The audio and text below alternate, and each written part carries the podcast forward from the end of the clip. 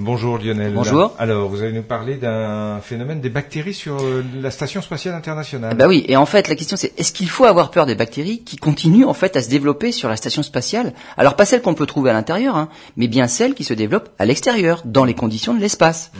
Eh ben il semblerait que non. On connaît les bactéries pour leur pouvoir de mutation. Certaines deviennent résistantes aux antibiotiques. Et c'est pour cela que les scientifiques surveillent ces souches de staphylocoque doré et de Bacillus cereus en comparant leur génome à celui de leurs homologues restés sur Terre.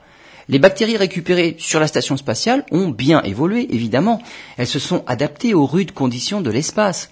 Et en fait, sous le stress, elles ont modifié leur, leur pour s'adapter au niveau de leur croissance ou de leur alimentation. Mais les chercheurs n'ont rien observé concernant leur caractère pathogène. Les galaxies ont bien évolué pour survivre aux conditions extrêmes de l'espace, mais pas du tout pour devenir des super bactéries qui seraient impossibles à combattre avec les antibiotiques.